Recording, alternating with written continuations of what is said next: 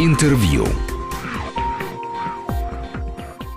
У микрофона Александр Андреев, и у нас в гостях доктор юридических наук, профессор, заведующий кафедрой уголовного процесса, правосудия и прокурорского надзора юридического факультета МГУ Леонид Головко. Леонид Витальевич, здравствуйте. Добрый вечер. Вообще мы с вами сегодня будем говорить о судебной реформе, но первый вопрос, который я хотел бы вам задать, он касается темы нашего предыдущего эфира, который был в прошлом часе, а, по поводу обязательного списка литературы, а, который должен быть у детей, и вот говорили о том, насколько широким должен быть этот список. Э, гость говорил, в частности, о том, что хороший учитель часто дает ну, там, детям а, в течение года 2, 3, 4 произведения. Их не должно быть много, но их нужно как следует обсудить. Тем не менее, наверное, все таки 2, 3, 4 это маловато будет. И как вы считаете, вот нужен такой единый список, единый литературный код, э, которым могут оперировать все без исключения жители нашей страны?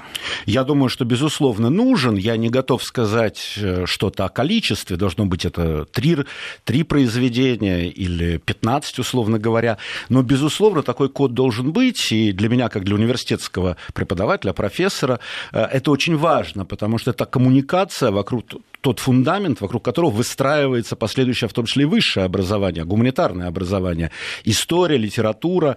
Вот для преподавателя очень важно, чтобы э, знать, вот на, на что опираться в этой части. И это должны быть именно какой, это должен быть какой-то вот единый набор произведений. Э, Достоевский, Толстой. Э, без этого гуманитарные знания, без знания такого материала, они, конечно, затруднены. И кроме того, это вопрос методологии вот когда э, ученик умеет работать с текстом, как устно, так и письменно, он тогда может э, учиться. А для нас, юристов, это крайне важно. Умение мыслить, умение подавать материал, умение писать тексты, анализировать тексты. Э, вот без этого нам очень трудно, честно сказать, и последние годы мы ощутили некую проблему, поэтому я целиком и полностью поддерживаю такую идею, такой список иметь. Может быть, не очень много, но самые ценные произведения. Это важно, в том числе числе э, с точки зрения вот последующего высшего образования. Для того, чтобы преподаватели и студенты могли разговаривать, ну, так скажем, на одном языке, конечно, понимали друг друга. Конечно, конечно, потому что мы, мы читаем лекции, мы преподаем, э, и когда мы приводим какой-то, казалось бы, нам очевидный для нашего поколения пример, мы что-то говорим, вспоминаем там преступление наказания или Толстого, э, то мы должны видеть отдачу, мы должны видеть, что нас понимают. Э, хуже всего и самое страшное, когда преподаватель иллюстрирует, полагает, что это всем известно, и сталкивается с тем, что какое-то количество учеников, студентов уже в данном случае, им это произведение, им, им, эти, им эти персонажи ничего не говорят. Это очень большая проблема, потому что вот эта вот составляющая гуманитарного образования, в частности, в моем случае, юридического образования, она крайне важна. Это просто фундаментальная часть. Без этого, когда нет фундамента, строить какие-то дальнейшие этажи э, в плане знаний просто невозможно. А, судебная реформа. Очень важный вопрос, но опять же хочу начать, может быть, издалека, а может быть, вы скажете, что не издалека. Мы э, с кандидатами э, в президенты в ходе дебатов обсуждали национальную идею. И вот среди того, что может стать национальной идеей, называлось, и они подтвердили, что это э, важный момент, и обязательно это должно быть в национальной идее отражено, идея справедливости. Причем, э, когда э, говорил доверенное лицо кандидата от КПРФ, то там вроде как пытались сбиться в большей степени на социальную справедливость, но справедливость, она вообще шире. И, наверное, это то, чего мы ждем в первую очередь от судебной системы, справедливости, э, справедливых решений, и это очень важный момент, это то, к чему мы должны стремиться, мы должны видеть справедливые судебные решения, и тогда э, в обществе будет доверие к судебной системе. Э, конечно, конечно. Собственно, правосудие – это и есть справедливость. И мы знаем, что юстиция по латыни «справедливость». Э, не может быть правосудия без справедливости. Это некая такая высшая цель. Другой вопрос и самая большая сложность заключается в том, что технологически э, здесь есть очень много разных подходов к справедливости. И эти подходы нередко ну, являются взаимоисключающими. В большей степени формальная справедливость, процедурная справедливость или сущностная справедливость – как мы говорим юристы, материальная справедливость. Должен судья быть всего лишь арбитром, который смотрит, вот как создает условия для состязания сторон, или нужно самостоятельно пытаться найти вот эту правду. Это все очень э, сложные вопросы, и вокруг них строится очень много вот дебатов среди юристов. Скажу только э, буквально, что у нас на кафедре вот сейчас докторская диссертация подготовлена как раз по проблеме справедливости. Казалось бы, вот такое, ну, может быть, общечеловеческое понятие, а имеет массу э, сложных юридических аспектов и нюансов. В целом, безусловно, э, без справедливости правосудия быть не может. Тут даже никаких сомнений быть не может. А вот вокруг того, какая справедливость, здесь много споров возникает. Вокруг, я бы сказал, ну, технологии, что ли, достижения справедливости, юридических каких-то институциональных технологий. И в этом смысле был период, эм, когда мы ставили задачу, э, э, возлагали на суд обязанность установить обстоятельства дела самостоятельно, проявлять активность, не ждать, может быть, активности сторон. Потом мы развернулись в сторону, вот 90-е годы, в сторону такой процедурной справедливости. Суд должен создавать условия, не более того. Сейчас тоже э, возникают у нас сомнения, потому что мы прекрасно понимаем, что ну, иногда это выглядит иллюзорно по, по огромному количеству дел. Это невозможно, нереально. Люди, ну вот тот, тот условно идеальный состязательный процесс не получается, суд все-таки должен активнее способствовать установлению обстоятельств дела, брать на себя эти функции, иначе справедливое решение не получается. Это, это сложный вопрос, и здесь очень важно вот найти э, ту, ну, как мы говорим, институциональную линию, ту модель, э, которая в наилучшей степени э, позволит все-таки достигать эти задачи. И вот со своей стороны общество тоже должно понимать всю сложность этой миссии, что что есть, э, ну, вот действительно общий тезис, он бесспорен, с ним никто спорить не будет. А внутри этого, э, внутри этого тезиса существуют очень сложные юридические э, некие такие технологии, и не потому, что это хорошо или плохо, а потому, что это спорные позиции. И в этом смысле общество должно осознавать вот всю сложность этой, этих конструкций, этих концепций. Я так еще, может быть, скажу, что мы в последнее время стали избавляться избавляться от экономического популизма, э, мы говорим, что да, есть какие-то такие вроде бы неплохие идеи, они витают в воздухе, давайте всем там поднимем зарплаты, э, давайте там добьемся э, идеального уровня жизни для всех, но понимаем, что есть законы экономики, они не все позволяют сделать так просто, как вот можно произнести на уровне двух-трех фраз. Вот на самом деле хотелось бы уходить иногда от правового популизма. Его много пока еще, к сожалению. Э, и нередко те лозунги, те декларации, которые звучат и в обществе, и в прессе, и среди политиков, откровенно говоря, э, для профессионалов это не более чем декларации. Вот за ними не стоит вся та сложность, институциональная, юридическая сложность, я не призываю к тому, чтобы все становились профессиональными юристами, но некое уважение к сложности функционирования институтов, оно, на мой взгляд, все-таки должно быть. И в этом смысле, да, справедливость должна достигаться, вот как она должна достигаться, это вопрос очень таких сложных, может быть, э, иногда профессиональных, ну, институциональных дебатов, дискуссий. Здесь нужно искать оптимальный вариант, но не нужно ставить, э, ну, скажем так, иллюзорных задач, декларативных задач. Вот это очень важно, с моей точки зрения. А, давайте сделаем небольшую ремарку и объясним, почему именно сегодня мы встречаемся и почему мы именно сегодня обсуждаем судебную реформу, потому что сегодня начался целый цикл дискуссий, дискуссий профессионалов о том, как должна проходить эта судебная реформа. Да, сегодня состоялось первое заседание э, клуба, клуба, который как раз призван, собственно, быть площадкой для таких дискуссий, клуба, который получил имя замечательного русского министра юстиции Замятнина, человека, который был министром юстиции в эпоху судебной реформы 1864 года. Вот сегодня прошло первое заседание, были юристы, были адвокаты, были представители средств массовой информации, и, на мой взгляд, это очень важное мероприятие, потому что здесь э, вот проявилась попытка, очень важная попытка, выстроить мостик между, с одной стороны, профессиональным сообществом, судейским сообществом, а с другой стороны, э, обществом в широком смысле э, и средствами массовой информации, как тоже очень важным институтом э, того, что мы называем гражданское общество. Вот это недопонимание, когда существует, мы, юристы, говорим, нет, они ничего не понимают, э, они, может быть, э, как-то все примитивно понимают. С другой стороны, средства массовой информации общества говорит, ну объясните нам, пожалуйста. Это не всегда просто, действительно, но это нужно делать, и нужно искать вот эти точки взаимопонимания. Кроме того, следует учитывать также, что суды в силу судьи, в силу, в общем, их профессиональных обязанностей, не имеют права комментировать решения. Да, они мотивируют свои решения, но эти мотивы – это мотивы для сторон, это профессиональные мотивы. Это не мотивы, в общем-то, для общества. Мы не можем э, превратить судей, ну, просто в писателей, которые будут излагать какие-то тезисы. Они очень технически, профессионально мотивируют решения. Тем более иногда создается ситуация, когда, в общем, судьи понимают, почему то или иное решение принято, в чем логика институтов, это понимают юристы, но это не понимает общество, и мы видим вот это расхождение между там, комментариями в прессе и реальностью. Там, критикуют судью, а мы понимаем, что он иначе не мог поступить.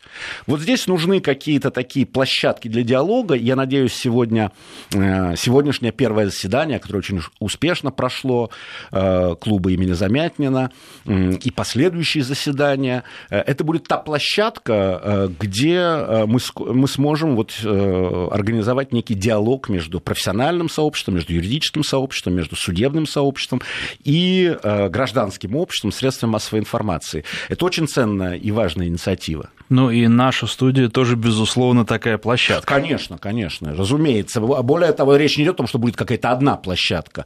Речь идет о том, что ну, будет создан некий координационный центр в виде клуба, а уже, соответственно, в дальнейшем это все коснется всех средств массовой информации, ну, по крайней мере, заинтересованных в таком диалоге. И, кроме того, очень важно, чтобы... Здесь важно в том числе и готовность ученых, потому что то, что не могут судьи, иногда могут специалисты, как мы говорим, эксперты, ученые, которые понимают логику институтов, которые готовы ее донести и которые имеют несколько более широкие возможности для комментариев. Э, естественно, превращать судью, ну, ему просто запрещено э, комментировать решение, это вполне понятно, логично, поэтому вот здесь тоже очень важный момент, найти такую точку баланса, чтобы, решая одну проблему, скажем, вот организацию этой коммуникации между обществом и судейским корпусом, мы не нарушили логику э, действия институтов, мы не превратили судью, э, скажем, вот просто в некого там спикера, не заставили, не вынудили его нарушать правила судейской этики, правила,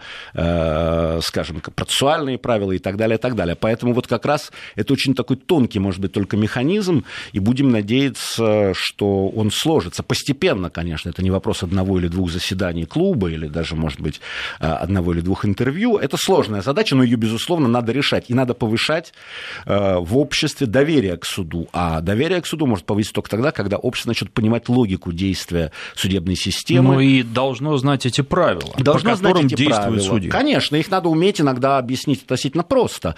Э, это тоже, в общем, искусство, которым э, юристы должны овладеть постепенно. Хорошо, давайте тогда попробуем объяснить, что не так с нашей судебной системой, почему она нуждается в реформе, что нужно поменять. И а, вы уже упоминали реформу Александра II, там, в общем-то, понятно, если смотреть на историю, что стало побудительным мотивом, это отмена крепостного права, безусловно, мощным толчком к реформам, в том числе и судебной системы. А, понятны сложности, которые существовали, которые пытались преодолеть, понятно, что их, наверное, до конца так и не смогли на тот момент преодолеть. Понятно, что реформа продолжалась очень долго, больше четверти века, и а, можем ли мы исходя из этого, это уже следующий вопрос, который будет, исходя из нашего исторического опыта, провести нынешние реформы более мягко, гладко и быстро, что, наверное, тоже очень нужно нам сейчас. Но прежде всего, э, в чем э, проблемы, с какими проблемами судебная система сталкивается, какие проблемы нужно решать, для чего нужна реформа? Ну, в вашем вопросе, да, есть э, целый ряд пластов. Я попытаюсь так вот, во-первых, во-вторых, в-третьих. Ну, во-первых, конечно, у нас все-таки есть очень серьезный исторический правовой опыт. И для всех маломальски образованных российских юристов э, реформа 1864 года, реформа Александра II, э, это, конечно, событие абсолютно фундаментальное. Ну, аналогичное, например, для французов, там, кодификациям Наполеона и так далее далее. Знаковое событие. Во-вторых, вот и здесь уже возник, начинают такие сложности некоторые. Когда мы говорим о тех реформах, которые были, ну, самая, конечно, из них великая это реформа 1864 года, были несколько удачных советских реформ, допустим, постсталинская реформа права на волне оттепели, которая произошла примерно между 1958 и 60 годами, тоже удачная реформа, может быть, менее грандиозная по размаху, но тоже очень важная. Вот мы всегда мыслили реформы как нечто такое ограниченное во времени не в плане реализации. Реализация может растянуться не на 25 лет, а на 30, а в плане концепции. Э, то есть, допустим, реформа, для краткости скажу, 64 года, имея каждый раз в виду, конечно, 1864 год, мы, мы называем реформой 64 года, она, собственно, вот эм, сам проект этой реформы, сама концепция, сама идея уложилась в несколько томов, в несколько объяснительных записок, в некую идею, которая была выработана ну, в течение, допустим, примерно там, 4-5 лет, с 60 по 64 год в 19 веке. И потом а, уже говорили там либо о реализации реформы, либо о контрреформе. То есть ее пределы интеллектуальные были понятны. Она была очень четко, логично, концептуально выстроена. А, хотя реализовывать ее было непросто, в том числе в силу ну, объемов империи и в силу того, что в то время в России действовал так называемый правовой плюрализм, когда разные законодательные системы действовали там, в царстве польском, Великом княжестве финляндском или, условно говоря, в Туркестанском крае. То есть понятно, что это создавало некоторые сложности дополнительные. Э, то же самое реформа вот 20 века, постсталинская, когда был принят ряд процессуальных кодексов и так далее, она тоже, в общем, была ограничена эм, во времени, и потом мы жили в более-менее стабильной системе, ну, по крайней мере, лет 30 до распада СССР. Вот сложность оценки нынешней ситуации заключается в том, что у нас э, ну, некая Э, и, и, и это не очень хорошо. Ну, почти перманентная реформа. Вот впервые о судебной реформе заговорили э, в конце 80-х годов. Это, по-моему, было на 19-й партконференции еще в советский период. Вот нужно проводить судебную реформу. Потом была концепция судебной реформы. Потом мы проводили судебную реформу в 90-е годы и очень многого здесь добились. Сменились, сменилось законодательство там, о статусе судей, появились новые законы об организации судов, постепенно появились процессуальные кодексы и так далее. И вот, э, казалось бы, реформа завершена, но эм, постепенно э, мы видим, что вновь к этому вопросу возвращаются 2000-е, э, нулевые годы, вроде бы опять были, принимались законы, потом в десятые годы. И вот здесь возникает вопрос, наверное, прежде всего, на который нужно ответить. Все-таки о чем мы говорим? Мы говорим о постоянном законодательном процессе, да, любое законодательство меняется, совершенствуется, развивается. Но тогда надо перестать говорить о реформе.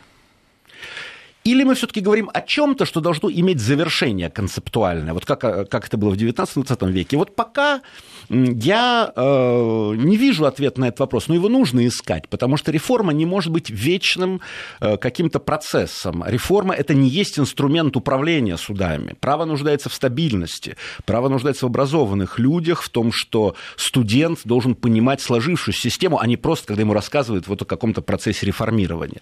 А не будет э, профессионалов, ну, не будет профессиональных судей, прокуроров, то есть людей, которые способны реализовать. Э, поэтому, наверное, основная задача сейчас э, говорить не о недостатках, они всегда есть, э, и они, в принципе, там, неизбежно, совершенствование какое-то происходит, система развивается, правовая система гибкая.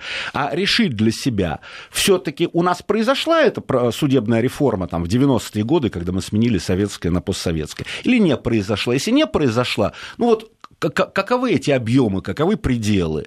Давайте вот там подумаем и скажем, хорошо, нам не хватает того, другого, третьего, проведем и сделаем. Но с тем, чтобы потом мы могли уже спокойно говорить о развитии, а не возвращаться к вопросу судебной реформы через год, через три. Вот у меня иногда возникает, что понять, э, возникает впечатление, что понятие судебной реформы стало каким-то таким э, элементом, что ли, ну, ну правилом хорошего тона. Вот, вот э, почему-то не поговорить о судебной реформе. Это плохо. Это плохо для права, плохо для правовых институтов, плохо для восприятия обществом этих институтов, как вечно нестабильных, плохо для подготовки кадров, э, для, для студентов, которые вот слышат постоянно о реформе. Поэтому здесь такой, конечно, очень непростой вопрос, и мне кажется, назрел момент получить для себя на него ответ. Потому что один вариант ответа, что у нас состоялась уже судебная реформа, получили постсоветскую систему, которая отличается от советской, и мы всего лишь ее развиваем, ну, а мы всегда будем ее развивать, естественно. Это естественный процесс. Да, право никогда не было на 100% стабильным нигде и никогда, ни в одной стране.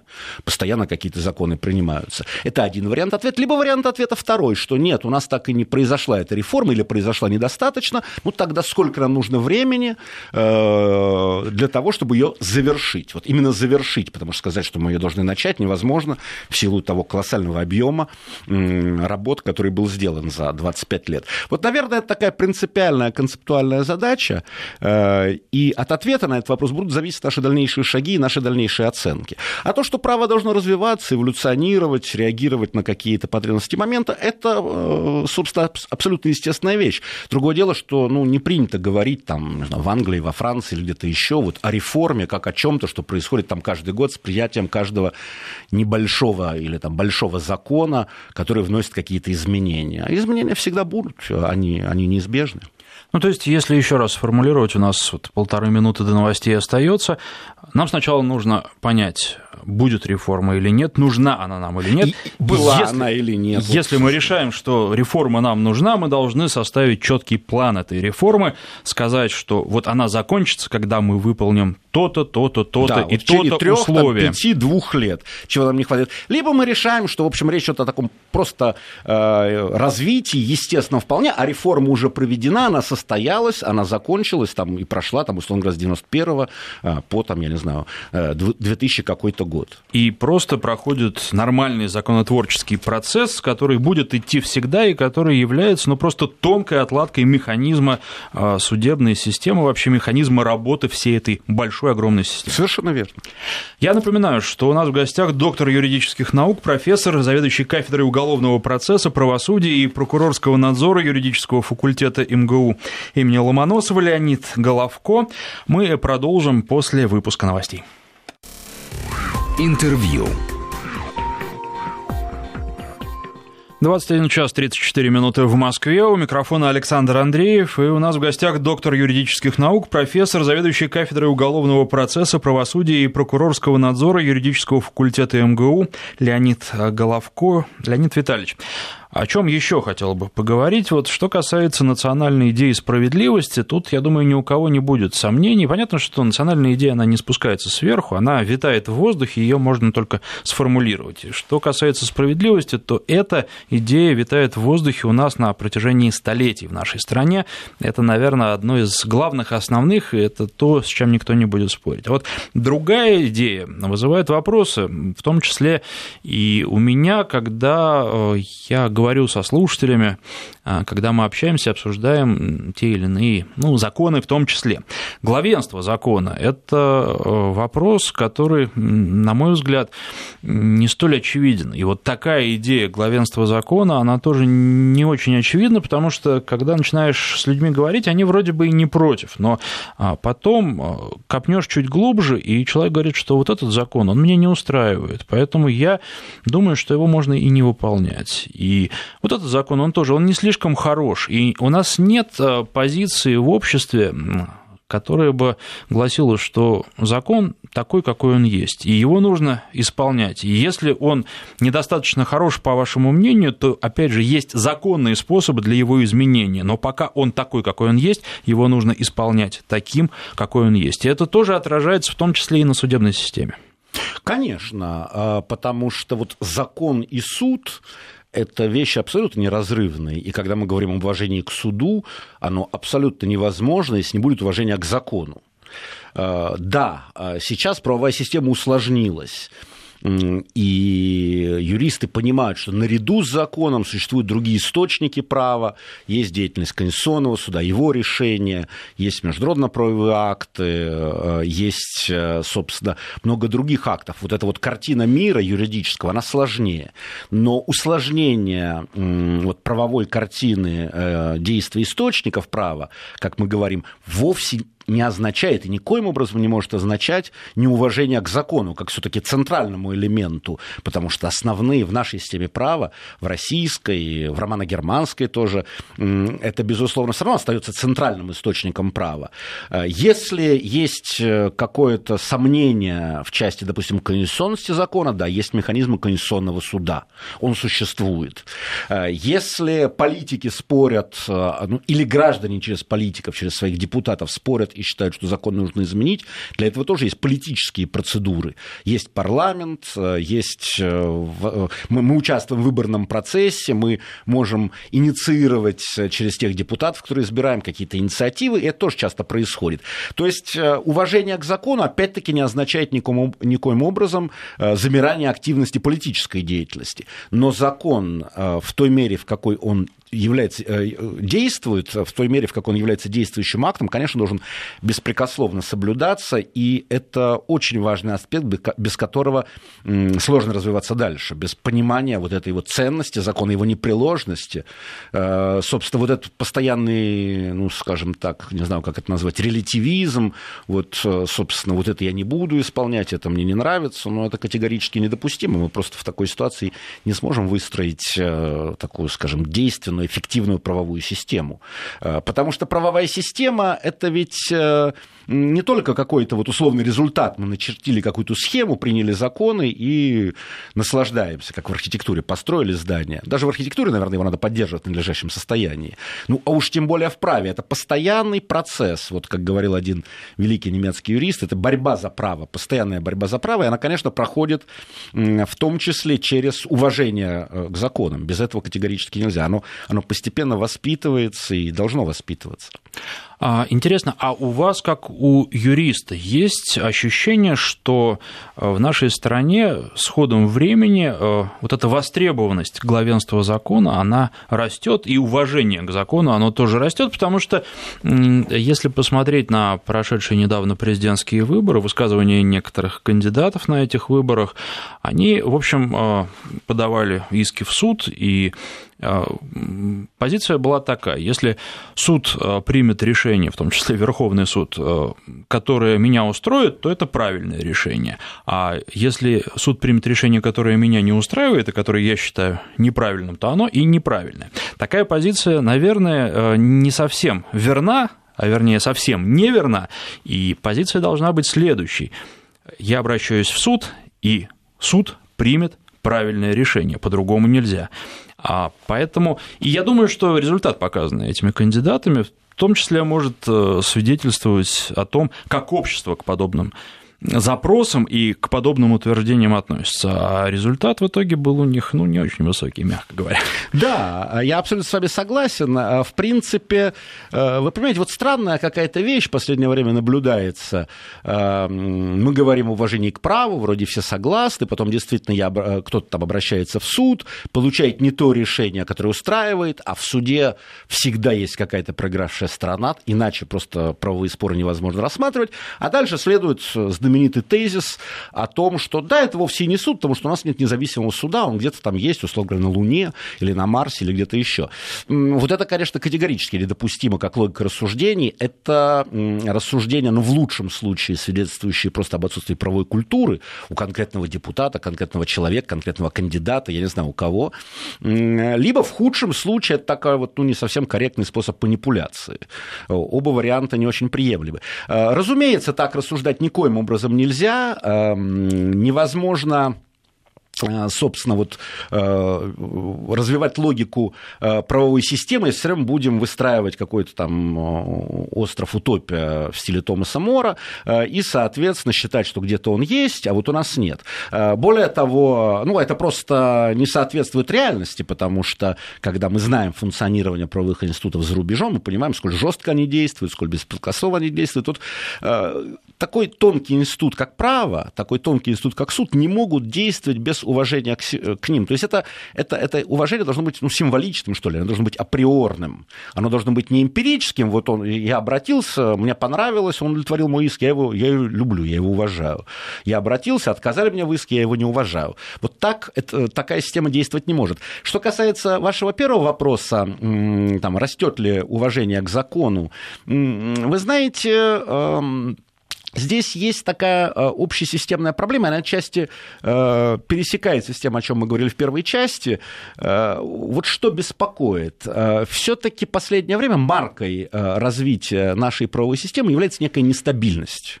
Мы живем все время вот в ожидании реформ. А реформа ведь это начинается с того, любая реформа, там, реформа 19 века, начинается с констатации неудовлетворительного состояния там, права, правосудия. И когда мы постоянно рассуждаем о реформах, мы тем самым констатируем постоянно неудовлетворительное состояние нашего права, нашего правосудия и так далее. Иногда неосознанно мы это делаем. И тем самым подрываем доверие. Если систему нужно реформировать, значит, она неудовлетворительна. Если она неудовлетворительна, я имею полное право говорить, что я там не буду уважать, не буду соблюдать и так далее.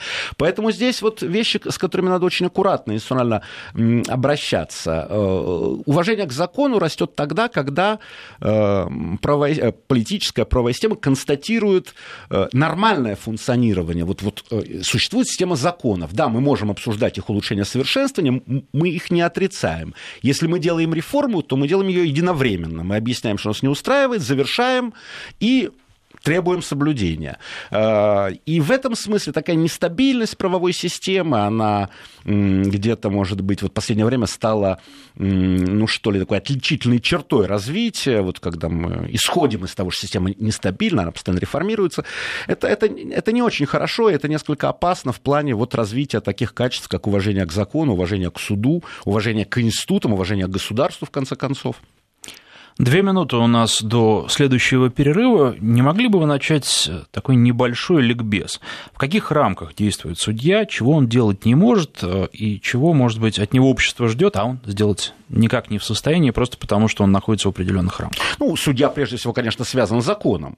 Другое дело, что закон э, – это вот норма правовая, это тоже тонкий инструмент. Э, норма может быть императивной, вот судья обязан поступить только так, вот так написано в законе. А норма Норма может быть, как мы говорим, дискреционной. Она может давать судье право на усмотрение. Но она его дает не потому, что судья там, может, не знаю, произвольно решать. Нет, она говорит, вот оцени обстоятельства дела, учти эти обстоятельства, э, оцени личность, оцени доказательства и так далее и тому потом. То есть э, это, это тоже нормы, которые, безусловно, очень ценны и важны, так называемые дискреционные нормы. И вот комбинация императивных норм, когда судья связан единственной возможной линии поведения и дискреционных норм, когда у него есть право на выбор, но который он должен нам объяснить, почему он выбрал вот это наказание, а не другое.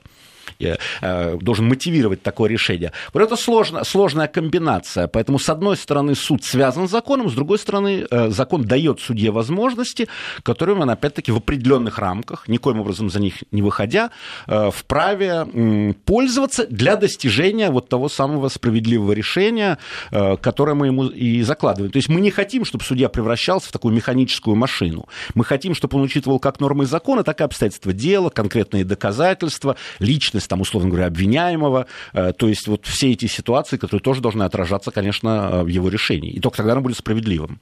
Доктор юридических наук, профессор, заведующий кафедрой уголовного процесса, правосудия и прокурорского надзора юридического факультета МГУ Леонид Головко. Мы прерываемся на две минуты, потом продолжим. Интервью. Напоминаю, что у нас в гостях доктор юридических наук, профессор, заведующий кафедрой уголовного процесса, правосудия и прокурорского надзора юридического факультета МГУ Леонид Головко. Мы говорим о судебной реформе и формировании доверительного отношения общества к судебной власти, суду и государству, потому что судебная власть – это одна из ветвей власти.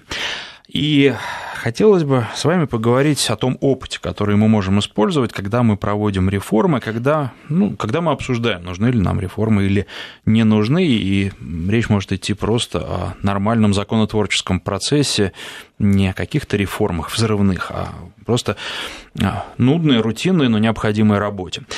А мы очень много в течение последних пары десятилетий говорили о зарубежном опыте и пытались его у нас на практике применить. Сначала просто безоглядно, потом все с большей и большей оглядкой, потому что мы видим, что на самом деле в разных сферах нашей жизни этот зарубежный опыт не всегда применяется, и не всегда он для нас хорош. А тем более, а, когда мы смотрим сейчас на некоторые и судебные решения, и заявления, и поведение зарубежных стран, мы понимаем, что их э, поведение, оно далеко от э, стандартов добра которые существуют в нашей стране и которые всегда существовали. Мы не можем просто их копировать, просто потому что они во многих случаях неправы, во многих случаях заведомо обманывают и используют те или иные предлоги для того, чтобы добиться своих э, далеко не всегда, а очень часто невысоких целей.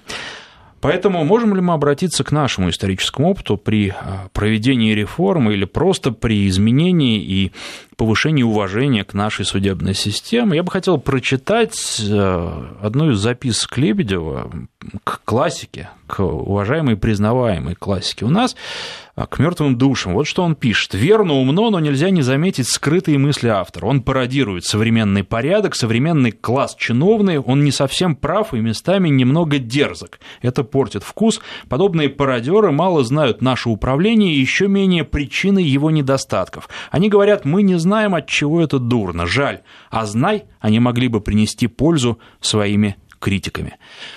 А не происходит ли так же и у нас? А, знай, те, кто критикует причины происходящего, они могли принести пользу, а так пользы никакой. Э, конечно. А более того, когда мы говорим, э, ну, национальный опыт, безусловно, он, в России великая правовая история, и я упоминал судебную реформу, а до этого и русская правда, и соборное уложение, э, когда студент юридического факультета на первом курсе начинает изучать историю отечественного государства и права, перед ним открывается колоссальная палитра вот этого величия правовой истории, и, собственно, у образованного юриста нет, российского юриста нет и не может быть ни малейшего комплекса неполноценности. Другой вопрос, что вот э, здесь, мне кажется, надо различать две вещи. Э, вот та же самая реформа э, в XIX веке 1964 года, она тоже учитывала, конечно, западный опыт, но она учитывала, э, когда национальный законодатель видит проблемы своей страны, э, хочет их решить, Э, и в том числе рассматривает разные варианты исторические, может быть, посмотреть там, что во Франции и в Германии тоже надо прочитать литературу, может быть, кого-то послать для анализа, и э, на выходе, в общем, предложить какие-то варианты. Э, последние там 25 лет мы ведь сталкивались не, не с таким вариантом заимствования зарубежного опыта, который тоже необходим, надо быть очень компетентными в анализе ситуации. Мы сталкивались с так называемым ну, миссионерским навязыванием. Это совершенно разные вещи. Когда мы, э, скажем, какой-то институт принимаем, так же, как когда-то мы приняли западную концепцию университета, благодаря Ломоносову, и, в общем, ничего плохого не случилось. Э, или когда вот нам навязывают какую-то ситуацию, не потому что нам внутренне нужна, а потому что какая-то международная организация приняла какие-то рекомендации, исходя из каких-то своих соображений, и решила их так нести по миру. Опять-таки, мы эти соображения часто и не знаем. Там, хочется, чтобы так было и в Нигерии, и в России, и в Дании, при всем моем уважении ко, ко всем названным странам, разумеется. И, и это совсем другое. Это, это, это опыт, который ну, является таким миссионерским и который не исходит из потребностей страны. Вот э, это очень важный момент. Э, и с одной стороны, мы должны очень профессионально и компетентно понимать ситуацию, в том числе в других странах, других правопорядках. Для этого должны быть и институты, и кафедры. Вот наша кафедра очень активно над этим работает. Мы ставим задачу, потому что мы ее ставим, а не кто-то нам заставляет поставить, и пытаемся понять. Причем пытаемся понять не, не только в позитивном, но в негативном русле, понять недостатки, понять логику функционирования в той или иной стране. Э, это одно. А другое дело, когда, вот, условно говоря, вот это вот правовое миссионерство, Э, когда что-то мы должны имплементировать только для того, чтобы имплементировать, нам это не нужно, никакой внутренней потребности нет, но вот, вот так вот нужно принято сделать, потому что какая-то дипломатическая задача или навязанная задача. Вот это разрушает институты. И в этом смысле, конечно, э, конечно, как раз анализ э, российского исторического общества очень важен, в том числе для понимания, как нужно анализировать западный опыт. Вот нужно анализировать так, как его анализировали составители и как мы их называем, отцы судебной реформы 1864 года. Компетентно, здраво, с целью э, использовать лучшее, отвергнуть худшее, может быть, модифицировать или вообще не использовать. Разобраться, понять, нет, для нас это там не подходит, это не будет работать. То есть быть свободными, скажем так, вот в выборе этих вариантов или в их отвержении, а не действовать как просто такой вот винтик, который должен вот эти вот какие-то глобальные системы, часто задуманные совершенно для другого, просто у себя имплементировать, и, и когда мы оглядываемся, думаем, а что они нам принесли? Да ровным счетом ничего. А, вот, конечно, методологически здесь очень четко надо эту разницу понимать, э, и я думаю, кроме, когда мы ее поймем и начнем вот действовать так, как действовали наши предшественники, ничего кроме пользы для наших внутренних институтов, а значит для российских граждан, это не принесет. Еще один такой двойной вопрос. А как вы считаете, нужно ли заниматься популяризацией работы судов? А, ну, как вот, э, грубо говоря, у нас есть сериалы про милицию, про работу теперь уже полиции, да, и когда люди видят, как работают обычные полицейские, они ну, начинают жить их жизнью, понимать их проблемы, понимать, что на самом деле это тоже люди, несмотря на то, что они а, облачены в форму, и они представляют государство. Вот с судьями должно быть так же. Должны за личностью судьи в мантии люди видеть простого человека со своими проблемами, с детьми у него дома, ну, с, в общем, со всем тем, что есть у каждого из нас, это первое. И, как вы считаете, должны ли у нас появиться а, такие судьи, которые будут известны? Потому что у нас а, сейчас, на мой взгляд, по-прежнему суд обезличен. Должны появиться яркие личности, нужно ли их э, выделять, о них рассказывать в том числе, так чтобы а, человек, попав в суд, как обычно бывает, не по своей воле, если он не виновен, он знал, что если он попал к этому судью, судье, то а, ему не о чем беспокоиться, потому что этот судья, его знает вся страна, и а, здесь гарантировано справедливое решение. А, и точно так же преступник, попадая к такому суде, чтобы он дрожал, и чтобы он знал, что он не уйдет от наказания ни при каких условиях. Э, в принципе, конечно, да, это такие репутационные моменты. Другое дело, что они возникают ну, каким-то таким естественным путем. Их очень сложно сконструировать. Репутации, они не создаются искусственно. Допустим, там, мы все помним, э, и любой образованный человек, там, Анатолий Федорович Кони.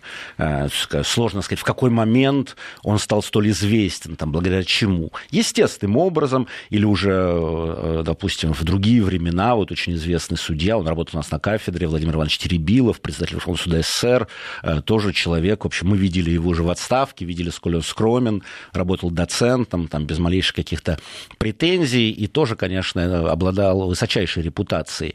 Э, в принципе, это должно быть. Другое дело, что, ну, это не должно, должно быть, ну, скажем так, со вкусом, если угодно. То есть, когда мы не превращаем судью в такого там телезвезду или в шоу-звезду, здесь тоже такие риски есть.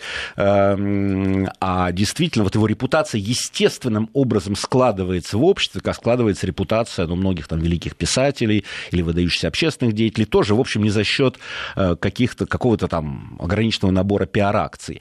Возвращаясь к первому вопросу, э, вот фильмы, литература, конечно, конечно, это очень важный фактор, э, но при одном условии, если это действительно ну, талантливые фильмы, а не просто франшиза, здесь каких-то там вот, западных проектов, потому что иногда даже в плане полицейских, я, как писал, смотрю, думаю, господи, ну это же все какая-то мизансцена, э, взятая из американского фильма, совершенно в другом контексте. Не всегда, но, но часто так бывает. С другой стороны, мы помним там э, великолепные иногда там сериалы 70-х, 80-х годов, фильмы, в том числе детективные, э, я думаю, их долго можно перечислять при желании, когда действительно с колоссальной культурой, в том числе и с очень хорошим таким педагогическим тактом в плане, в плане вот э, обращения к обществу, общество формировалось понимание, вот как должен работать следователь, как должен работать э, прокурор, э, милиция в то время. И это очень важный аспект. Вот франшизы не хотелось бы, не хотелось бы такого вот судьи скопированного там из каких-то американских Но фильмов. это сродни тому миссионерству, о да, котором это вы говорили это тоже. миссионерство. А вот талантливых вещей хотелось бы, конечно. Спасибо. К сожалению, наше время подошло к концу, но я надеюсь, что наша встреча не последняя. Доктор юридических наук, профессор, заведующий кафедрой уголовного процесса, правосудия и прокурорского надзора юридического факультета МГУ Леонид Головко был у нас в гостях. Интервью.